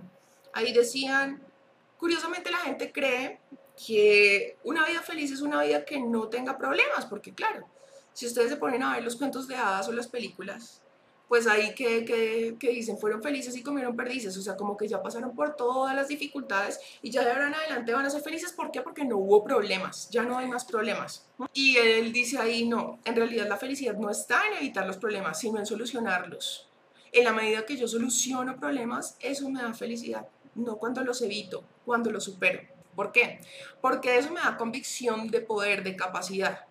Y como la piedra angular de todo es el concepto que cada persona tiene de sí misma. Entonces, si yo me convenzo de que tengo poder y capacidad, estoy más contento y más feliz de lo que yo soy, o sea, más satisfecho. Asimismo será mi realidad. Soy feliz porque tengo la capacidad de solucionar problemas. Entonces, eh, liberémonos como de esa necesidad de que todo sea color de rosa, de que porque me pasó esto, este, seguramente estoy vibrando bajo. Solucionemos los problemas porque es que en todo caso eso hace parte de la vida. Muchas veces por más bueno o buena que tú seas, pues digamos, o, por más vibración alta que tú tengas, eso no quiere decir que los problemas van a desaparecer. Siempre van a aparecer, pero la idea no es hacerle el frente o sentarme a comerme las uñas, sino decir, bueno, esta es una posibilidad para que yo me demuestre que tengo la capacidad de superar esto. Y al final, cuando yo logre solucionar, me voy a sentir plenamente feliz. Y hablaban de la importancia de la comunicación abierta y honesta, que es lo mismo que yo les decía, por ejemplo, en un punto anterior, en el cual a veces uno como que por llevar la fiesta en paz y no generar conflictos porque uno cree que esa es una relación armónica, lo que hace es como malograr absolutamente todo. Es muy importante que uno cuando se dirija a una persona le hable con toda honestidad, desde el aplomo y el respeto, pero le dice, mire, a mí me molesta esto y esto y esto y esto. Y en la medida que yo soy transparente y honesto, por reflejo el universo me va a atraer personas que también lo son. Y es que no hay nada más triste que una persona que le dé a uno contentillo si no le diga lo que realmente piensa como para que no se ponga triste. Es como si yo veo a mi amiga que, que tiene un cilantro entre los dientes y para que no se vaya a sentir mal yo no le digo nada, mal haría yo no decirle, como tendría, tendría que ser muy mala amiga. Sí, claro, porque uno sabe que se la van a balsear. Entonces, si yo le quiero evitar el ridículo, pues se lo voy a decir, ¿cierto? O si no le queda bien algo que se puso. Bueno, P. Propósito, potencialidad pura. Producir dinero para los demás. Lo que yo les decía, cuando yo estoy en Dharma y procuro beneficiarme no solamente yo, sino a todos los demás, eso hace la diferencia. Es una magia, es algo que realmente mm, acelera mucho el proceso de manifestación y hace que no solamente ese deseo que yo tengo se manifieste, sino que todo en mi vida se, se alinee de una manera muy armónica. Cuando yo produzco dinero para los demás, cuando yo ayudo a mi hermano, a mi primo, a mi amigo, a ese desconocido en un momento de dificultad, cuando yo no, no me duele pues cada peso que yo, o sea, esto dice también en la cábala lo dice, que algo que no está en constante movimiento se pudre, se estanca. Entonces, si yo tengo el dinero, como tenía mi abuelita, debajo del colchón ahí estancado, y no permito que fluya, no lo pongo a, a funcionar, a moverse, se va a quedar quieto, en algún momento se va a estancar. Entonces, si yo quiero que algo se mueva constantemente en mi vida, yo tengo que ponerlo a funcionar. Entonces, si yo voy y pago, por ejemplo, un servicio público, lo pago con alegría, porque yo no lo voy a ver como que, ah, estoy pagando esto, si me quitan plata, no. Si yo, por ejemplo, lo pago con, con esa gratitud de decir, qué chévere que yo tengo como que pagar este servicio, bacano, gracias porque tengo como cumplir con mis obligaciones, chévere porque tengo la plata para pagar esto, para comprar mis alimentos, para tal cosa, para tal otra, ¿sí? Si yo le voy a dar algo a alguien, que sea con alegría, que sea con la buena, ¿sí? La mejor de las intenciones, para que de ese modo todo lo que vuelve a mí vuelva con esa misma intención, bonito, con amor, con la, con la mejor intención. Q cuestionar el dogma, cuestionar la ideología, cuestionar la religión, porque eso permite romper con la hipnosis del, del, condicionamiento social. Cuando yo me permito cuestionar cosas, yo digo, ok, estoy siguiendo mi propio criterio y no el que me han venido imponiendo. Y esto es como los ejemplos que yo les he puesto en el pasado, de, de como por ejemplo, es que a mí nunca antes me había importado el carro con el, del, del, tipo con el que yo estuviera saliendo, pero resulta que desde que yo estoy saliendo con Pepita, que ella sí le da importancia a eso, entonces yo también empecé a darle importancia a eso. Te estás dejando afectar por el criterio de alguien más, por eso es muy importante cuestionar todo. Realmente esto es importante para mí porque es que a veces uno va como por inercia, como en automático, dándole demasiada importancia a lo que las demás personas piensen. No, lo importante es lo que yo piense y cuando yo me permito cuestionar, desarrollo criterio propio y eso es muy, muy atractivo, o sea, como un plus, ¿no? Eh, R, recibir. Es muy importante recibir, y creo que yo ya lo, lo, había, lo había hablado, creo que la vez pasada, ¿cierto que sí? Es muy importante, más allá de dar, también saber recibir, porque si no estoy cortando con el flujo natural de esa dinámica, ¿sí? Hay que dar y también recibir, no puede existir una cosa sin la otra. Si yo solo doy y no sé recibir, estoy estancado. no voy a recibir las cosas que yo creo que merezco, me voy a encontrar en mi vida con personas que se convierten en parásitos, que solamente me utilizan y después me votan, y en fin, eso se manifiesta en una cantidad de esferas de la vida. Entonces es muy importante también saber recibir desde un elogio hasta un regalo, en fin. Les ponía yo la vez pasada el ejemplo de, me encontré con Pepito en la calle y me dice, ay, oye, pero está lloviendo, ¿quieres que te acerque a tu casa? Ay, no, es que a mí me da pena. Inmediatamente ahí yo estoy cortando el flujo, ¿sí? Hay que permitirle a la otra persona que también pueda aplicar en mí el dar. Y dicen, por ejemplo, también aquí que, pues claro, las dos polaridades tienen que estar en equilibrio, dar y recibir. Y la persona no se pone a sufrir por la plata que está dando, creyendo que más adelante le va a faltar, porque está consciente de que la fuente de donde viene la plata es inagotable porque viene de Dios, que es el campo de las, de las posibilidades infinitas, completa y total abundancia. Ese, servicio. Debe estar en movimiento el dinero, lo que les decía ahorita, el resultado del servicio que ofrecemos al, al universo. Entonces, em, cuando yo estoy sirviéndole al universo, asimismo, en la medida que yo impacte positivamente, asimismo serán mis ingresos. Cuanto más yo aporte a la sociedad, más altos serán mis ingresos. Y eso yo se los garantizo. ¿sí? Cuanto más valor tenga eso que yo le estoy aportando al mundo, la intención es más bonita y yo mejor, como que más bien hago a todo el mundo, así mismo será la proporción de mis ingresos. Entonces miren el buen negocio que es querer servir a los demás, querer hacerlos felices, estar alineado con todas las cosas que hemos estado hablando hoy. T, trascendencia. Entonces aquí es lo que yo les decía de la importancia de ser en lugar de tener. La trascendencia es dejar atrás todo ese maldad? No, la trascendencia es, por ejemplo, yo ser consciente de que más allá de lo que yo tengo, yo soy. Cuando yo le doy el sentido a mi valor y a mi existencia, pero la idea es esta. Cuando yo, por ejemplo, tengo mi conciencia puesta en que mi valor es que tengo esta casa, que tengo esta relación, que tengo este trabajo, que tengo estos amigos, que tengo este círculo social, en el momento que eso ya no esté, yo me voy a sentir agobiado, me voy a sentir con baja energía, me voy a sentir triste y eso malogra mi salud. Cuando yo mi conciencia y el valor que le doy a mi vida y a lo que yo soy es algo enfocado en el ser, es decir, yo eh, tengo mi propio criterio, más allá de lo que piensen de mí, yo voy a elegir a una pareja que sea una pareja que está alineada con mis convicciones porque yo soy, antes de tener, yo soy. Y yo les había hablado la vez pasada de Mario Mendoza, que es un escritor que admiramos mucho, y él dice, es que es, es encontrar el propósito único de la existencia. Y él me decía, yo, o él decía en la conferencia, ¿no? Decía, yo este, ya escribí mis libros que era mi propósito en la vida. Y eso a mí ya nadie me lo puede quitar, porque yo ya transmití mi mensaje, ya llegué a muchas personas y esas personas ya se quedaron con ese mensaje que yo les quise transmitir. Eso no se los va a quitar a ellos nadie, ni eso me lo puede quitar a mí nadie. Yo me puedo morir hoy, y yo estoy satisfecho porque ya alcancé el propósito de mi existencia. Pero en cambio cuando yo estoy basando mi existencia en esa pareja, el día que esa pareja le dé por mirar a alguien más, la vida se me acaba. ¿Sí? Si yo pierdo ese trabajo, entonces la vida se me acabó. Si yo me quedo sin el carro, sin tal cosa, sin la otra. Cuando yo baso el propósito de mi vida en el ser y no en el tener, la cosa cambia. Uh, comprender la unidad es entender que todo está conectado. Todo, todo está conectado. Entonces, si yo, por ejemplo, voy a renegar del clima, voy a renegar de Pepito, que es así WhatsApp, voy a renegar del presidente. Ese, el presidente, si yo lo odio, eh, el presidente es yo y yo soy el presidente. Así como Júpiter es yo y yo soy Júpiter. Y el pescadito que está por allá en el océano. Y todo, absolutamente todo, todo, todo lo que hay en el universo está conectado. Todos somos fractales de ese gran todo. Y cuando yo entiendo que todos somos uno y que yo soy ellos y yo soy yo, yo dejo de renegar y me hago consciente de que pues no, lo mejor que puedo hacer es amor, amor porque me lo estoy dando a mí mismo. Si esa persona soy yo, pues yo no la voy a odiar ni le voy a hacer daño porque me lo estoy haciendo a mí mismo. Y es que eso es así, es así. B, valores. Obviamente la honestidad, la, la verdad, la integridad, el amor. Tener valores es importante, es muy, muy importante. Porque mismo en nuestra vida se manifiestan cosas así. Gente que también viene con la verdad, gente que también viene con integridad, gente que también viene con valores.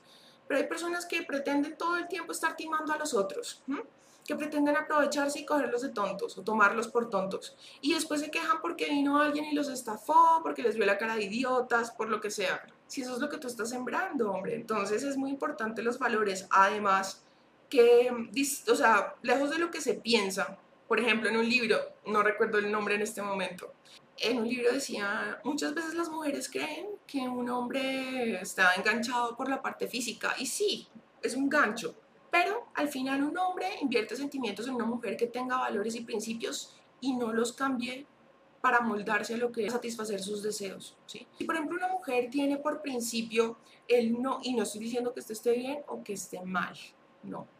Simplemente que si por ejemplo esa mujer tiene ya por, por principio, como Dua Lipa, ¿no? New Rules. Si yo tengo como, como regla para mí misma no acostarme con un hombre en la primera cita, ese hombre a mí me puede gustar muchísimo, pero yo ya me comprometí conmigo a que no me voy a acostar con él.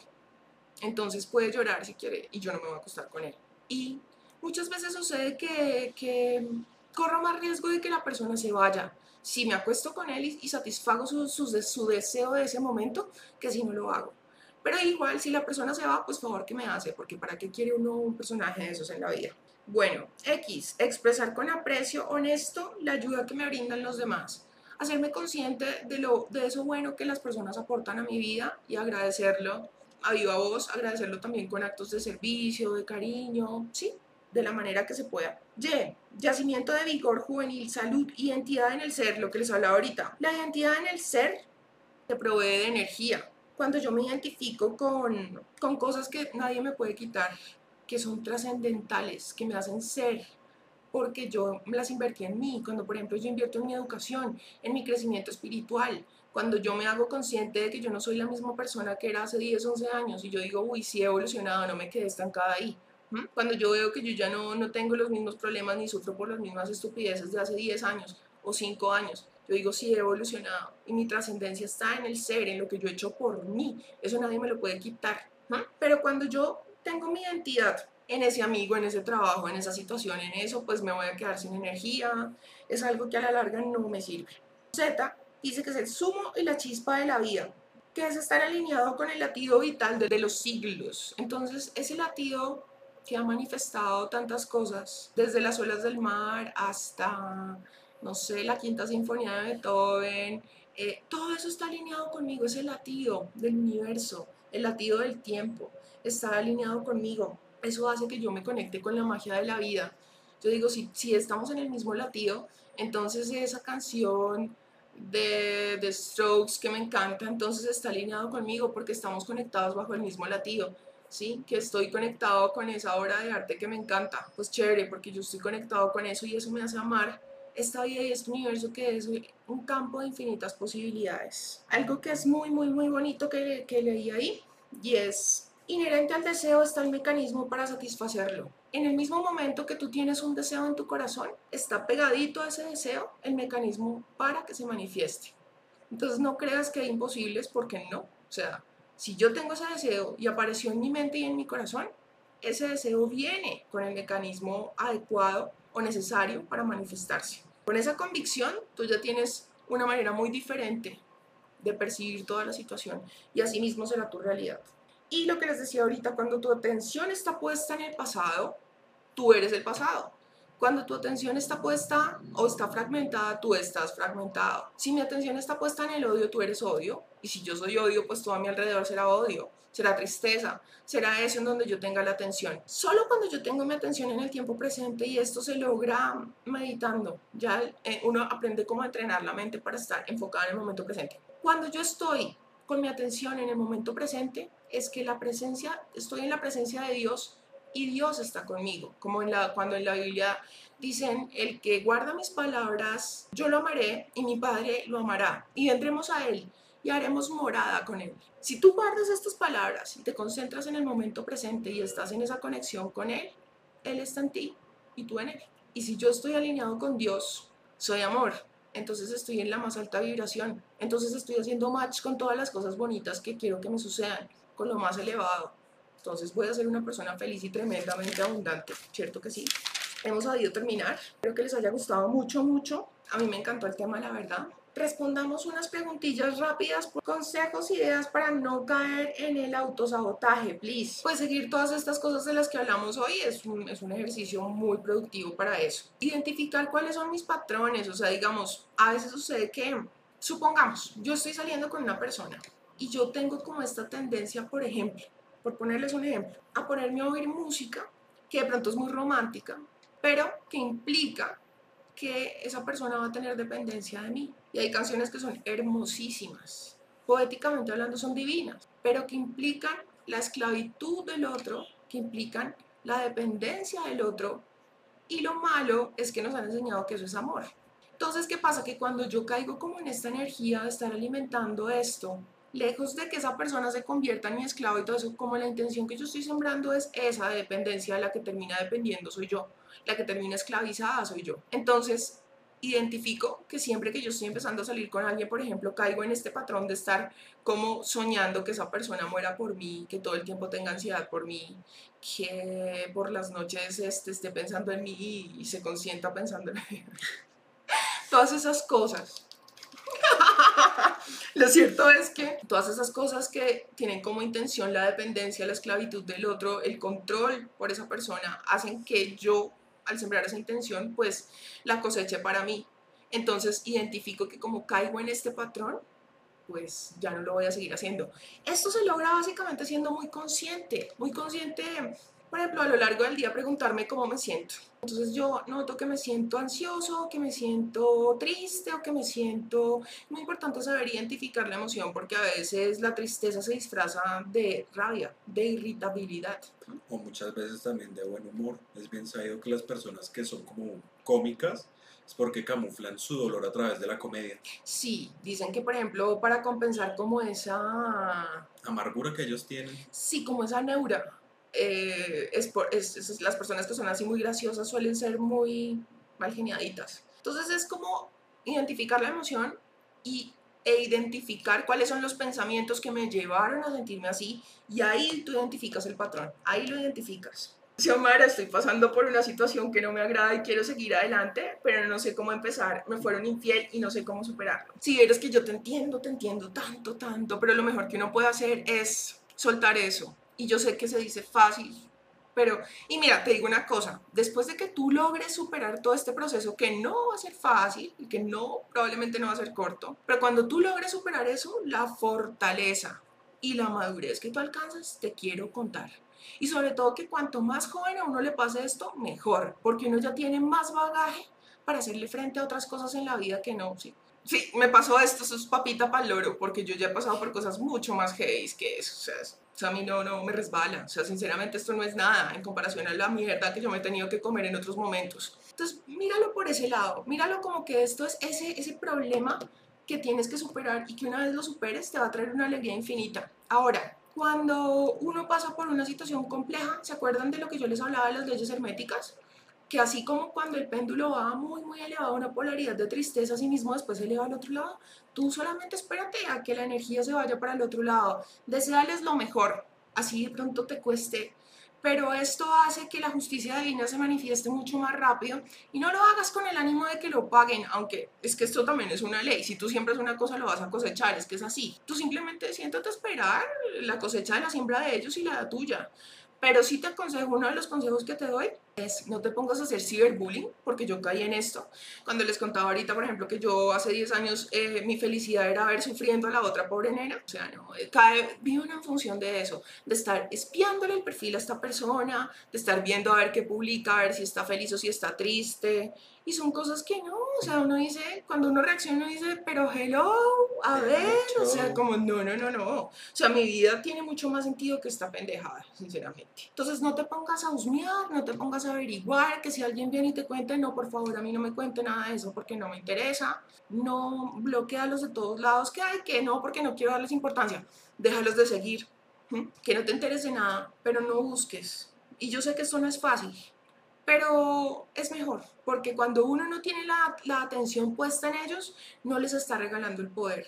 Recupera tu poder enfocándote en ti. Y la evolución constante es algo que le ayuda a uno mucho, mucho, mucho. O sea, mm, me voy a proponer a mejorar mi vida en todos los aspectos y me voy a sentar a diseñar un plan en el cual yo voy a empezar a mejorar en todas las esferas de mi vida, la económica, la física, la emocional, la social, todas, todas, todas. Y la evolución constante es lo que hace que tú mejores tu concepto y recordemos que la piedra angular es el concepto que una persona tiene de sí misma de sí misma serán sus experiencias y su realidad. Si mi ex volvió porque tuvo un accidente y estaba en contacto cero y me pidió perdón. Me dijo que me amaba y ya volvió y se desapareció. Hace dos días no me habla. Él consume y toma mucho. ¿Qué me aconsejas hacer? ¿Te acuerdas que yo te decía aquí que uno tiene que acostumbrarse a lo bueno y lo mejor? Si tú sabes que esa persona es así, y claramente no puedes confiar en él porque se desapareció, fíjate, después de que había vuelto del contacto cero, entonces apenas vio que sí, que tú todavía sigues ahí, que era todo como una fachada, entonces vuelvo otra vez a lo mismo. Ese no es una persona que te aporte. Y tampoco es de fiar. Exacto, no es de fiar, entonces no te estás acostumbrando a lo bueno y lo mejor y por lo mismo el universo te va a seguir dando relaciones así, mediocres. Acostúmbrate a lo bueno y lo mejor. Y yo sé que esto se dice fácil y que dejar a una persona que no quiere no es nada sencillo, superarla muchísimo menos, pero recordemos que la felicidad está en superar el problema. Cuando yo supere este, o sea, no se trata de evitarlo, de, de, hacer lo posible por evadir este dolor, de yo me voy a distraer, voy a hacerle evasión. No, si el dolor quiere aparecer, que aparezca. Y yo voy a ser presente, o voy a estar en el momento presente con ese dolor, que viene a comunicarme algo. Yo lo dejo ser y listo, pero me enfoco en la solución y no en el problema. ¿Sí? Yo tengo que dejar a esta persona porque tengo que acostumbrarme a lo bueno y lo mejor y así el universo me va a responder igual. Yo me quiero lo suficiente para no seguir aguantando algo que no me merezco. Yo merezco muchísimo más. Saca fuerzas de donde sea, convéncete de tu capacidad de poder y deja a esa persona. No sigas más con él, bloquealo de todos lados, no le hables, no nada. ¿Cómo salir de un vicio? Hmm, cambiándolo por otro. y un vicio que sea bueno, ¿no? O sea, porque hay vicios de vicios. Como yo les decía antes, ahorita, el cerebro empieza a liberar dopamina desde antes de comernos la hamburguesa, desde antes, por ejemplo, de consumir trago, por ejemplo. Cuando yo sé que yo ya me voy a tomar la cervecita, el trago, mi cerebro está liberando dopamina. Entonces, yo tengo que asociar la dopamina con otro tipo de actividades hay actividades que son edificantes y que no son tan placenteras, pero yo puedo hacerme trampita dándome un premio al final y así entrena mi mente. Entonces, por ejemplo, yo sé que haciendo ejercicio yo libero una cantidad de endorfinas y un cóctel de químicos buenísimos para mí, para mi cerebro y para, para mi bienestar emocional, mental, en fin, físico, obviamente. Y aparte de eso, aparte que me va a ayudar a liberar estrés y todo eso, yo me, me doy un premio al final. Y entonces yo consigo que la dopamina que libero con ese vicio la traslado a otra cosa. Lo mejor para dejar un vicio es cambiarlo por otro. Encuentra el propósito de tu existencia, eso que tú amas, que adoras, que te consume las horas, que lo harías si no te pagaran. Algo que envicia mucho, por ejemplo, es un videojuego. Uf, eso es una muy buena manera de dejar un vicio. Un videojuego. Porque hay gente que puede tener una relación apenas terminó con alguien, porque nunca quiso a la persona anterior y muy seguramente tampoco quiere a la nueva. Ni a él mismo. Ni a él mismo. Sí, no, más en el diluvio, créeme, créeme, eso no, eso no le botes energía, eso no. Si no le Sí, eso, baila, eso no. Una canción muy bacana para que se escuchen después de todo esto. Se llama, es que el video, el nombre es largo, De la vida como película y su tragedia, comedia y ficción. Eso es una, un pedazo de tema que sacó un cantante que se llama Cancerbero, una canción muy bacana porque me parece que puede tocar todos los aspectos de la vida en tan solo 7 minutos. Y digamos que uno termina distinto a como comenzó escuchando la canción. Entonces es bastante constructiva como para que la escuchen ahorita antes de acostarse. De la vida como película y su tragedia, comedia y ficción. Está en YouTube. Pero genial, de verdad. Buenísima. Sí, eso. De por sí la, la conozco hace como 5 años y cada vez que la escucho me da una lección nueva, no sé cómo. Bacana, ¿no? Sí. Bueno, recomendaciones. Si ustedes son creyentes en Dios y son cristianos, les recomiendo dos, canales que son el HIT. Uno es Soraya Villanueva y el otro es Jesús Pan de Vida. Ahí van a encontrar oraciones, van a encontrar charlas y son cosas que de verdad le traen a uno muchísima paz en momentos de agobio. Y aparte de eso, yo soy muy creyente que la palabra de Dios tiene un poder impresionante. No es que yo comulgue con toda la Biblia. Como ustedes, en algún momento yo les dije que, por ejemplo, la reencarnación hacía parte de la Biblia y fue abolida. ¿Por quién? Por la Iglesia Católica la censuraron. Pero hubo un, un, man duro que la, un man duro que la quitó. Me acuerdo por qué fue pero eso hacía parte del asunto de la, de la Biblia, ¿no? Entonces hay muchas cosas de la Biblia en las que claramente han metido mano y es ahí donde uno dice, y el hombre hizo a Dios a su imagen y semejanza, como lo decía Nietzsche, ¿sí? Porque, por ejemplo, en la Biblia, pues hay, hay frases como, por ejemplo, que Dios es celoso Dios no es celoso porque los celos son una- un sentimiento, una emoción netamente terrenal y un espíritu elevado jamás siente celos. No se va a poner a competir, o sea, no, eso es imposible. Por otro lado, dicen, el principio de toda sabiduría es el temor de Dios. No, porque Dios es amor y la polaridad es, la otra polaridad es el, es el miedo. ¿Y cómo va a ser temerle? O sea, y es que ese es el, ese es el problema de la religión, ¿no? Que muchas veces, mm, más allá de amar a Dios y de amar al prójimo, lo que le enseñan a uno es cómo amenazar, como por medio de amenazas y por medio de, de, de coerción y miedo, como Sí, que sí, de miedo. entonces, con eso no comulgo. Sin embargo, la palabra de Dios, los salmos, los proverbios y muchas cosas más van a encontrar ustedes en estas charlas y créanme que salen renovados para los que creen y les gusta, ¿no? Jesús Pan de Vida por un lado y Soraya Villanueva por el otro. Pues eso fue todo por hoy. Muchísimas gracias por habernos acompañado, por la paciencia en el momento que tuvimos pues, el inconveniente. Los amo muchísimo. Que vayan y sean muy felices este fin de semana. Y ya, un besito muy grande. Que estén en paz, que se quiten el velo de los ojos que encuentren el propósito único de su existencia, que ojalá apliquen todas estas cosas de las que hablamos hoy, me parecieron buenísimas. Muy seguramente voy a estar haciendo varios videos de YouTube enfocados en esto como para que nos quede más claro, para profundizar, para como arraigar todo esto. Y ya, muchos besitos, buenas noches, dulces sueños, o vayan y pásenla rico, no duerman. Eh, bueno, entonces, Chao, se cuidan. chao.